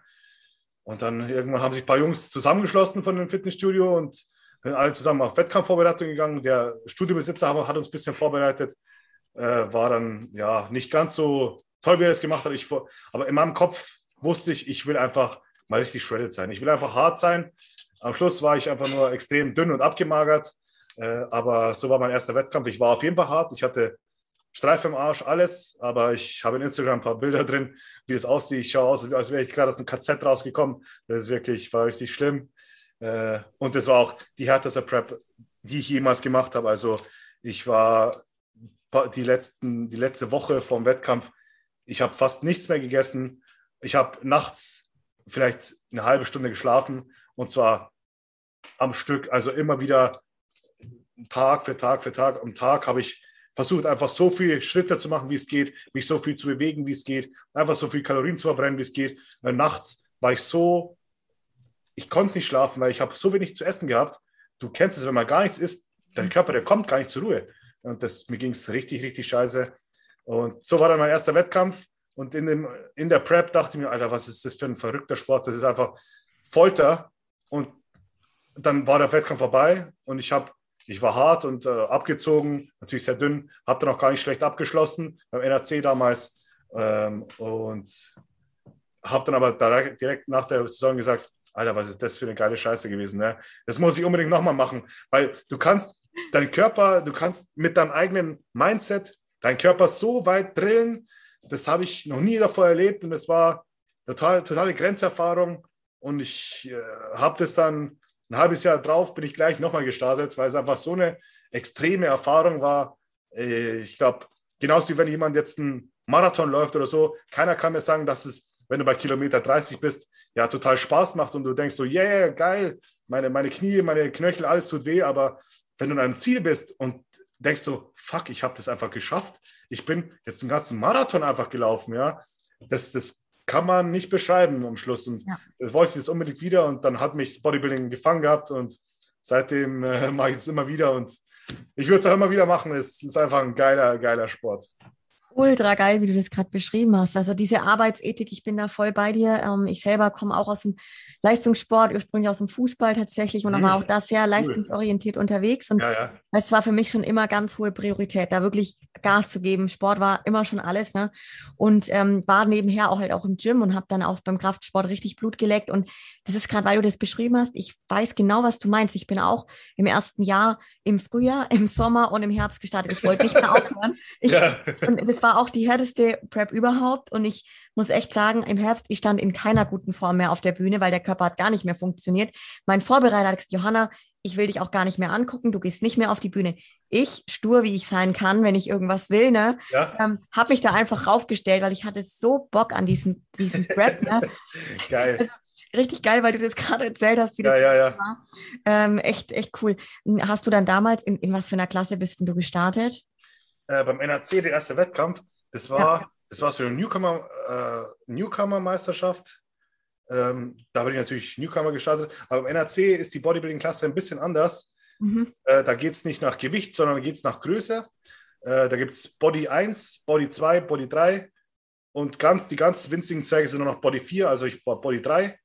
Ähm, das ist bis 1,72. Ich bin 1,71 ungefähr. Also ich bin in der kleinsten Klasse gestartet, die es da in dem Moment gab. Ähm, ja, und was mir damals schon extrem wichtig war, damals ist gerade so die Physikklasse, also die Mans Physikklasse, ähm, so populär geworden und mir war es ganz, ganz wichtig, dass ich auf jeden Fall keiner von den, ich, jeder darf die Klasse wählen, wie er will, ne? Das, jeder darf seinen Körper erschaffen, wie er möchte. Nur mir war das ganz wichtig, dass ich kein, nicht als Mans Physik quasi durchgehe. Ich wollte immer schon ein Freak sein. Ich wollte immer dicke Beine. Ich wollte einfach auf keinen Fall irgendwie Classic oder Mans Physik sein, sondern ich wollte, ich wollte Bodybuilding. Das, das ist einfach, der verrückteste Freak, einfach, dass die Leute schauen, oh, es ist ekelhaft, das ist schon pervers und das, ich habe damals nicht gewusst, dass meine Beine einfach so dominant sind und ich habe ja die Zeit davor auch schon Beine geknüppelt ohne Ende, äh, was wahrscheinlich eher die meisten nicht machen, die gehen ins Gym und wollen da sexy für die Frauen sein und so. Das war bei mir nicht so. Und dann haben wir das erste Mal auf, auf dem Weg zur ersten Wettkampfvorbereitung so im Gym, die ganzen Jungs haben sich ausgezogen und äh, wollten halt zusammen Posing machen. Und dann waren die total schockiert, wie dick meine Beine sind. Und ich dachte, hä? Das ist doch ganz normal, die Proportion. Ich habe halt da noch nicht so viel andere Körper gesehen, wie die wirklich ausschauen in dem Moment. Ich habe ja in dem Moment eigentlich nur so nach meinem Kopf so mein Idealbild erschaffen äh, und habe dann mich ausgezogen und die so, Alter, das ist ja total krank, wie deine Beine ausschauen. Und dein Oberkörper ist viel zu schmächtig eigentlich für die Beine. Und ich habe das in dem Moment nicht gesehen und habe natürlich dann die anderen angeschaut und habe dann gesehen, okay, eigentlich ist es ein bisschen eine Ausnahme, dass wie meine Beine ausschauen. Ich muss auch dazu sagen, ich habe keine schlechte Genetik für Beine, das will ich nicht verheimlichen. Äh, aber ich habe dann dementsprechend auch meine Beine geknüppelt bis oben hin. Und wenn dann das, die zwei zusammenkommen, gute Genetik für Beine und die Arbeitsmoral, dann ist natürlich das, dann äh, kommt natürlich was Verrücktes bei raus. Und ich habe das nach einer Zeit jetzt, habe ich das ein bisschen besser anpassen können. Meine Beine sind immer noch eine Stärke von mir, aber ein Oberkörper hat zum Glück ein bisschen nachgezogen, schaut nicht mehr ganz so unproportional aus. Ähm, aber damals war das so, auf jeden Fall kein Men's Physik sein, kein Classic sein, sondern Hardcore Bodybuilding. Ja, ja, finde ich richtig geil, hey, mega. Was sagt denn jetzt bei dir gerade so das Umfeld, also auch dein Dad? Ich meine, der wird ja wahrscheinlich so dieses Thema mit der Arbeitseinstellung bei dem Sport gut verstehen können, aber also was sagt so dein Umfeld zu dem Lebensstil? Also, äh, mein Vater hat natürlich, wie gesagt, anfangs hat er komisch reagiert, weil mit dem Essen und so, das war natürlich sehr strange, dass ich nicht mehr mitessen wollte und so. Aber er hat es dann irgendwann ja, einfach gesagt, okay, ist halt jetzt so, mach, der Junge macht das jetzt so und hat dann auch mich unterstützt und so weiter. Äh, auch hat dann dementsprechend Essen eingekauft oder ich konnte, er hat mir Geld gegeben, wo ich natürlich noch zu Hause gewohnt habe und hat gesagt, okay, dann kauf dir dein Essen und dann kochst du dein Essen selber und ich lasse dich da in Ruhe und habe dann mein Essen mit denen zusammen gegessen. Das war natürlich cool. Ähm, ich muss auch sagen, bei diesem ersten Newcomer-Wettkampf äh, war mein kleiner Bruder mit dabei. Das hat mir viel bedeutet und er hat auch fast jeden Wettkampf mit angeschaut. Außer wenn es jetzt im Ausland war, die letzten paar Wettkämpfe, da konnte er natürlich nicht, mit, nicht mitkommen, weil der wohnt in Island und äh, da kann er natürlich nicht die ganze, die ganze Welt reisen, um Wettkämpfe anzuschauen. Obwohl er es wahrscheinlich machen würde, wenn ich sagen würde, komm, dann würde, wäre er sofort am Start. Ähm, mein Vater und mein großer Bruder, ich habe zwei Brüder, meinen kleinen und meinen großen, äh, die sind auch beim zweiten Wettkampf, wo ich mal gemacht habe in meiner allerersten Saison, waren dann dabei und als ich dann von der Bühne kam, ähm, das war damals die Süddeutsche um NRC. Wir waren nur drei Stück in meiner Klasse. Ich habe dann schönerweise auch diese Klasse gewonnen und habe mich mein Vater auch in den Arm genommen und so. Das war, obwohl wir meistens, also unsere Familie ist eher so ein bisschen distanziert und nicht so gefühlsbetont, sage ich jetzt mal, aber er hat mich dann in den Arm genommen, nachdem ich von der Bühne kam und das hat mir sehr, sehr viel bedeutet. Und das war, das war ein schönes Gefühl und da habe ich auch gemerkt, der steht dann dahinter, er versteht es nicht, zwar nicht 100 Prozent, also in letzter Zeit, er jetzt versteht er viel mehr von dem Sport, aber damals dachte ich, ja, er versteht nicht so viel, aber hat dann gemerkt, ich brenne für das Ganze. wenn ich dafür brenne, dann will er da auch ein Teil davon sein und das fand ich, fand ich sehr schön.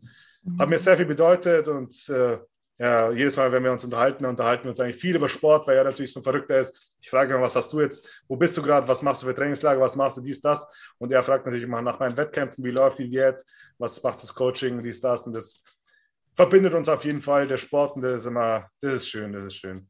Also von der Familie habe ich, habe ich kein Problem, habe ich guten Rückhalt und dann ist mir natürlich die Meinung von der Michelle wichtig und ich muss sagen, alle anderen, die irgendwas sagen, ah, das ist ein komischer Sport, die, die haben in meinem Leben auch keinen Platz. Ne? Ich lasse mir da nichts einreden. Ich habe mir meinen, meinen, meinen engen Kreis so gewählt, die sind eigentlich die meisten von den Leuten, die ich als Freunde bezeichne, die sind auch aus dem Sport, muss ich ganz ehrlich sagen. Ähm, und alle anderen, die sagen, das ist scheiße, dann, ja, dann tut mir leid, dann bist du kein Teil von meinem Leben. Ja, kann ich sehr gut nachvollziehen. Wenn wir jetzt so auch auf, wir sind ja von den Anfängen jetzt gerade, wenn wir hin zu der jetzigen Saison kommen, ähm, wie, wie, lief denn die bisherige Saison? Weil du hast ja quasi nicht nur jetzt den Wettkampf gemacht, wo du deine Pro-Card geholt hast. Wie liefen die Wettkämpfe davor? Ich hatte, der erste Wettkampf, den ich gemacht habe diese Saison, war in Schweden. Der war genau sieben Wochen, also genau jetzt vor sieben Wochen war der. Also sieben Wochen vor Alicante. Und der da wollte ich einfach, weil die Saison davor äh, war ich in Polen relativ flach, entleert, entwässert und ich hatte, ich wollte einfach ein anderes Paket bringen. Ich wollte einfach runder, voller und vielleicht auch ein bisschen massiver kommen. Ähm, das habe ich auch gemacht. Ich habe dann nicht ganz so tief mein Gewicht runtergezogen. Ich war in ordentlicher Form, sage ich mal so. Ähm, Und dann habe ich relativ hart aufgeladen, ja. Habe dann auch zu viel aufgeladen. Also erstens war ich nicht komplett fettfrei und habe dann noch zu viel geladen. Die Form war auf jeden Fall prall, rund. Aber die Kampfrichter haben eher dieses richtig harte, richtig runtergeschreddete bewertet. Deswegen bin ich dann noch Vierter geworden. Ich glaube, wir waren elf oder zwölf in der Klasse. Ähm, ja, da habe ich dann gemerkt, okay, vielleicht ist es doch nicht meine Endform. Ich sollte doch ein bisschen härter kommen.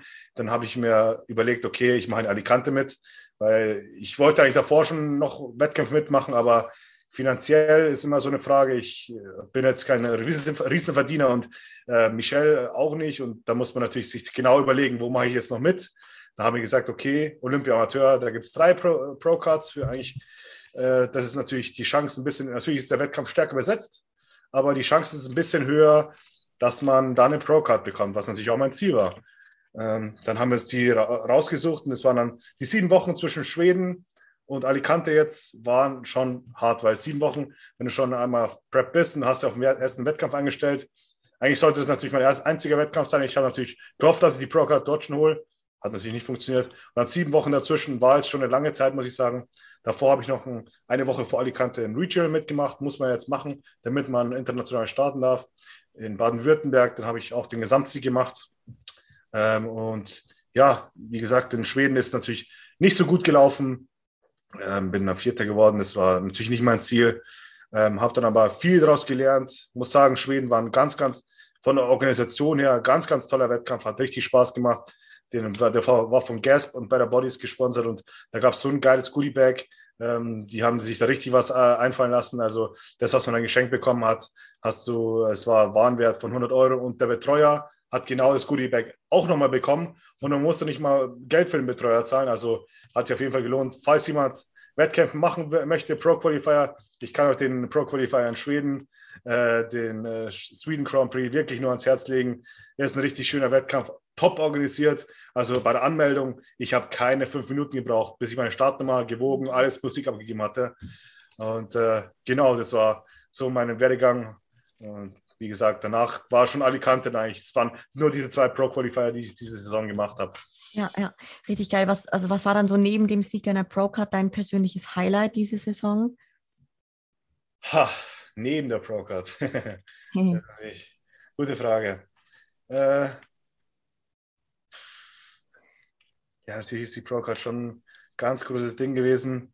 Äh, der, der Wettkampf in Schweden, da du gerade ziemlich begeistert auf jeden Fall von erzählt. Ja, das ist natürlich, das, wir haben, weiß nicht, ob du den Lukas Funk und die äh, mhm. Tamara Keim, die hat natürlich die Pro-Card jetzt auch gewonnen. Mit denen war, waren wir zusammen in der WG in der Schweden, wir sind zusammen quasi hingereist und es hat auch Spaß gemacht. Ne, obwohl auch jeder in seinem Tunnel ist für den Wettkampf und so, aber da die Leute kennenzulernen und besonders das Essen danach, wenn der Wettkampf vorbei ist und man so total intim redet und über total persönliche Sachen austauscht, wo du die Leute von einer ganz anderen Seite kennenlernst, nicht nur Bodybuilding, sondern auch mal, wie ist bei euch der Background zu Hause und einfach so privates Zeug. Das, das macht mir immer sehr viel Spaß, Leute kennenzulernen nach den Wettkämpfen. Ich habe jetzt auch in Alicante den Pascal Schlegel das erste Mal richtig gut kennengelernt, den Roland Schürlock.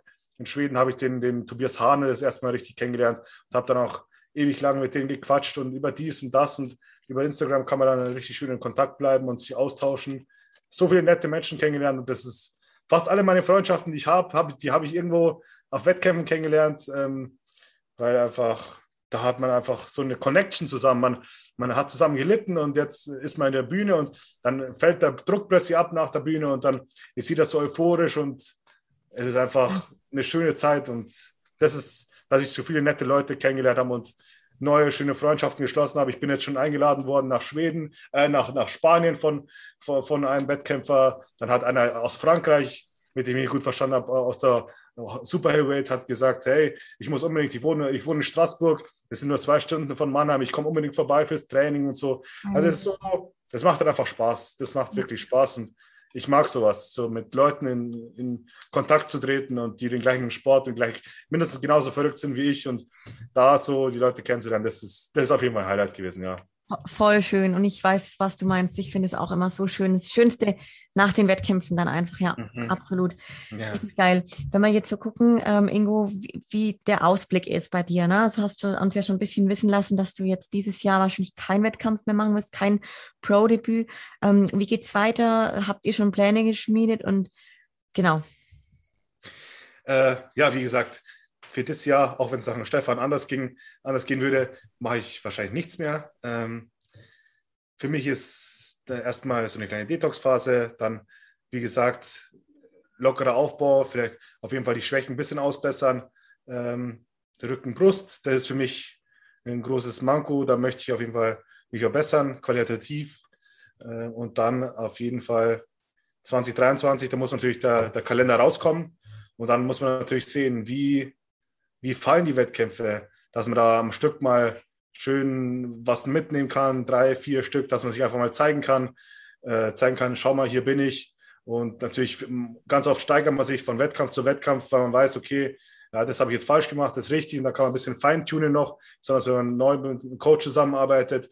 Glaube ich, wenn man da zwei, drei, vier Wettkämpfe mitmacht, das ist, glaube ich, der richtige Weg. Und da will ich dann auf jeden Fall die Flagge für Deutschland hochhalten, hier in Europa. Da habe ich auf jeden Fall Bock drauf und auch einige andere Leute ärgern, auch wenn ich jetzt bestimmt nicht der allerkleinste bin in, in der 212-Klasse. Das sind natürlich Leute, die sind 1,60 groß oder, und wiegen dann trotzdem 90 Kilo. Ähm, aber ich glaube, ich habe schöne runde Muskeln äh, und äh, mit meinen Beinen falle ich auf jeden Fall auf. Ich kann äh, schön hart werden, das weiß ich. Und der Stefan hat auch gesagt, dass wir da auf jeden Fall die Leute gut überraschen können mit einem guten Paket. Ähm, das ist auf jeden Fall mein Ziel. Ich kann habe noch auf jeden Fall ein bisschen Luft, um aufzubauen für die 212er und die komplett auszureizen. Man kann natürlich auch, wenn so eine Waage von einer Pro-Show zwei Tage vom Wettkampf ist, weißt du selber, kann man mal kurz einen Tag lang nichts trinken oder einen Tag lang nichts essen. Da kann man sich richtig schön reindrücken in eine, in eine Klasse. Ähm, und ich vertraue auch um Stefan, dass er mich dann wieder schön voll auf die Bühne stellt. Ich glaube, da kann man, kann ich noch viel rausholen und ist mir auch lieber als irgendwie versuchen, um jeden Preis noch viel Masse drauf zu packen und dadurch ruiniere ich meine Linie und vielleicht auch meine Gesundheit, weil du weißt, wenn man so viel wiegt, ist gar nicht gut fürs Herz, für den Blutdruck, für alles Mögliche. Ähm, ja, das ist mir, dass man den Sport noch schön lang machen kann, ohne große äh, gesundheitliche Probleme zu bekommen. Weil ich glaube, nur wenn man den Sport lang durchhält, dann kann man richtig viel eine schöne lange Karriere haben. Und das ist mein Ziel, einfach noch viel, viele Wettkämpfe mitzumachen, den Sport so lang zu machen, wie es geht, weil er einfach, das ist meine Leidenschaft, macht mir richtig, richtig Spaß und erfüllt mich. Und das ist, das ist so das Ziel, das kurz- und langfristige Ziel. Nächstes Jahr auf jeden Fall ein bisschen ein paar Jungs ärgern, schöne Platzierungen mitnehmen. Wenn es geht, natürlich schön Punkte sammeln für die Olympia, aber das ist erstmal ein Step, Step by Step. Ähm, erstmal schöne Platzierungen, schauen, wie ich überhaupt neben den Jungs aus, aussehe und dann schauen wir, wo die Reise noch hingeht, ja. Ja, mega geil. Ist dann so der Plan für dich auch in Zukunft auch in der 2012er äh, Pro zu bleiben oder willst du auch in die offene Klasse? Das muss ich sehen, wie mein Körper reagiert, ja. Wenn, wenn der natürlich explodiert und ich packe ohne Ende Muskulatur drauf, dann ist es natürlich auch eine, wenn es dann irgendwann nicht mehr geht, sich reinzudrücken äh, mit allen Tricks und Tipps, die der Stefan mir geben kann, äh, dann werde ich auf jeden Fall auch in der offenen starten. Das habe ich gar kein Problem mit. Aber ich sehe mich auf jeden Fall fürs kommende Jahr in der 212er. Und darüber hinaus machen wir dann Pläne, wenn es dann soweit ist. Aber ich denke mal, erstmal bin ich da ganz gut aufgehoben für den Anfang. Ähm, und ich habe da richtig Bock drauf, ja. Ja, ja, sau geil. Du hast jetzt gerade auch schon gesagt, das Thema so Gesundheit und Bodybuilding hat jetzt ja auch nicht nur, also die, die schönen Seiten, sage ich jetzt mal, sondern es gibt halt auch gesundheitliche Risiken, die man einfach eingehen muss, ja. denen man sich bewusst sein muss. Wie gehst du damit um? Äh, klar, wie gesagt, das ist jetzt äh, ein Thema, das hängt ganz viel damit zusammen, dass man Selbstverantwortung, Selbstverantwortung übernehmen muss. Ne? Ähm, keiner, das ist das Schöne am Bodybuilding, Schöne und vielleicht auch Schlechte. Man kann machen, was man will. Ähm, keiner kontrolliert dich. Am Ende zählt nur, wie du ausschaust. Ja? Wie du da hingekommen bist, ist jedem scheißegal. Und äh, ich war, wie gesagt, auch da, wo ich noch ein bisschen jünger war, deutlich aggressiver und dachte mir, scheiß drauf, ich mache das, das und das.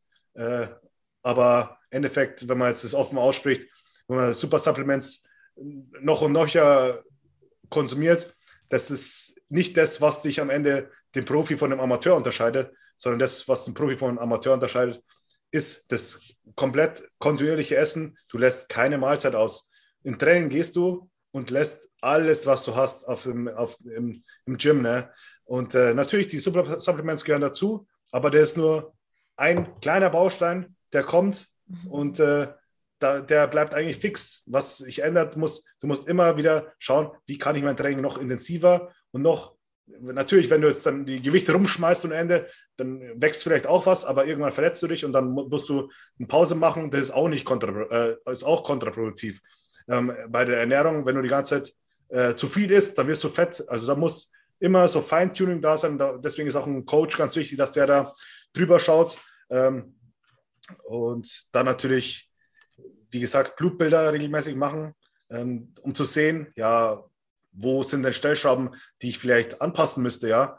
Äh, manche Leute haben Probleme im Herzen, manche mit äh, Schilddrüse, Leber, wie auch immer. Und dass man dann, klar, dass in der Prep die Werte manchmal nicht 100% sind, das ist normal. Dafür gibt es ja auch eine, äh, eine Phase nach dem Wettkampf, wo man sagen kann, ja, jetzt muss ich mal auf die Bremse treten, muss vielleicht mal auch länger auf der Bremse treten, muss zum Arzt gehen, mir vielleicht Blutdrucktabletten verschreiben lassen, whatever.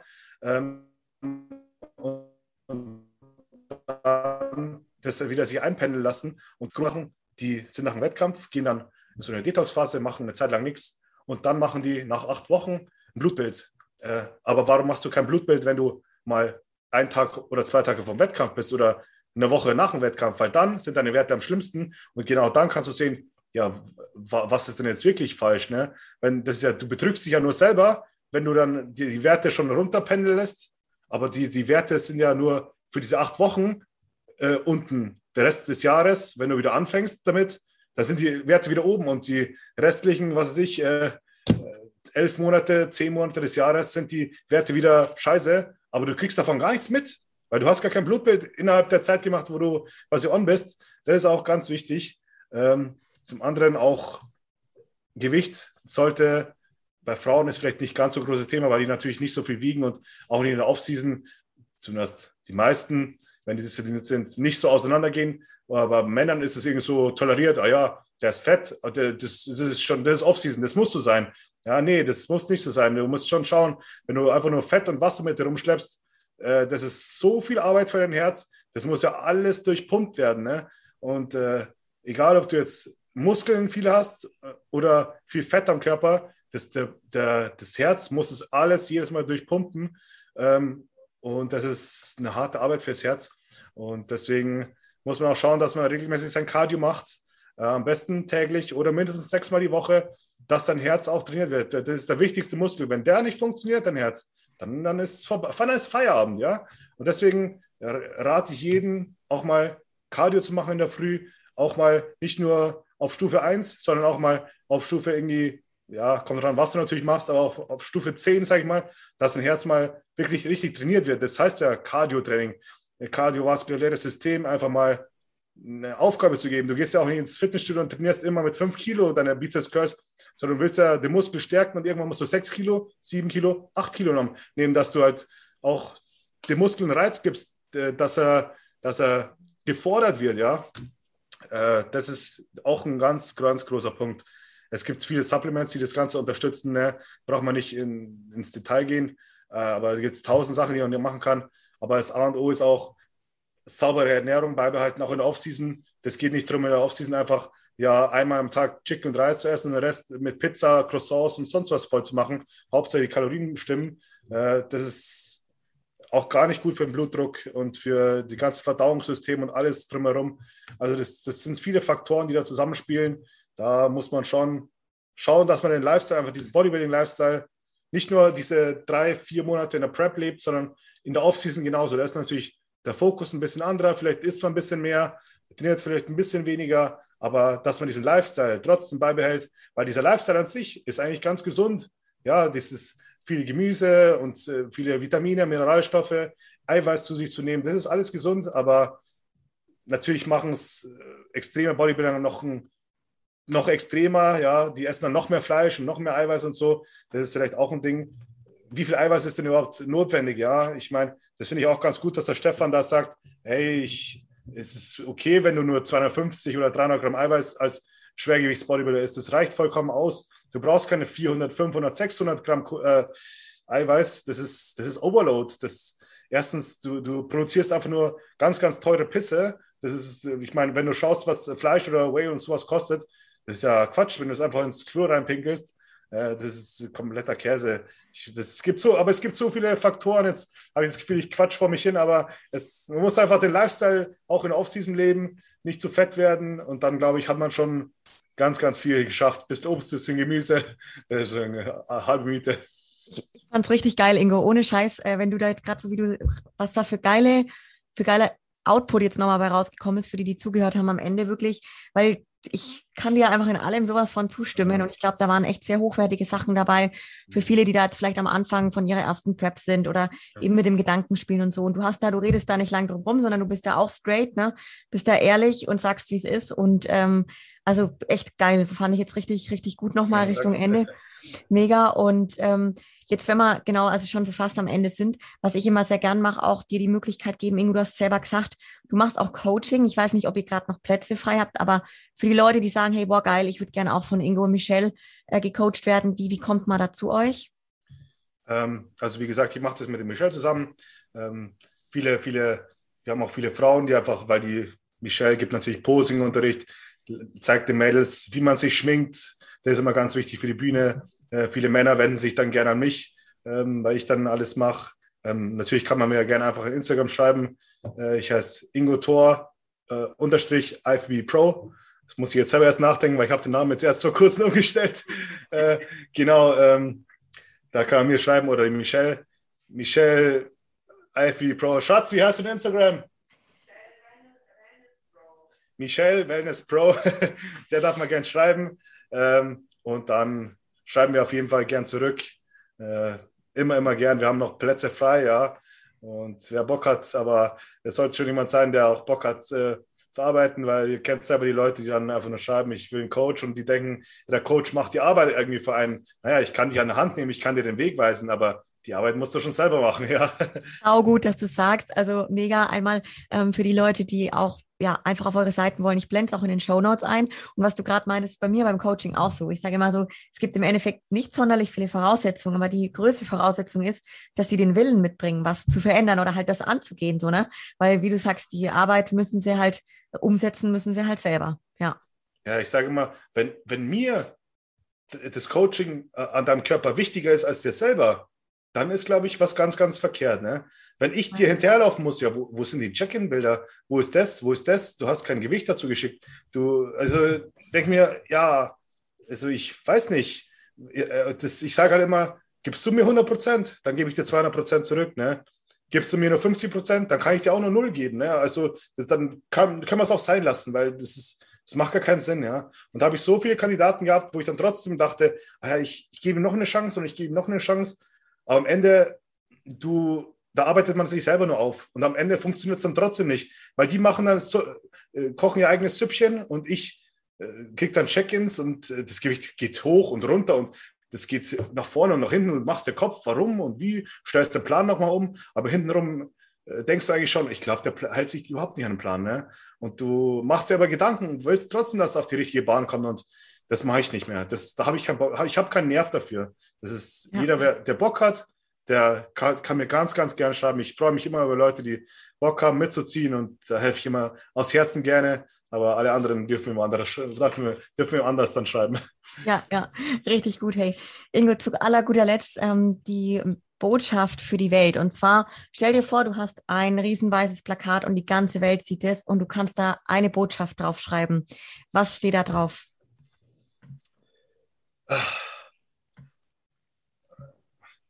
Hört auf, Crocs zu tragen.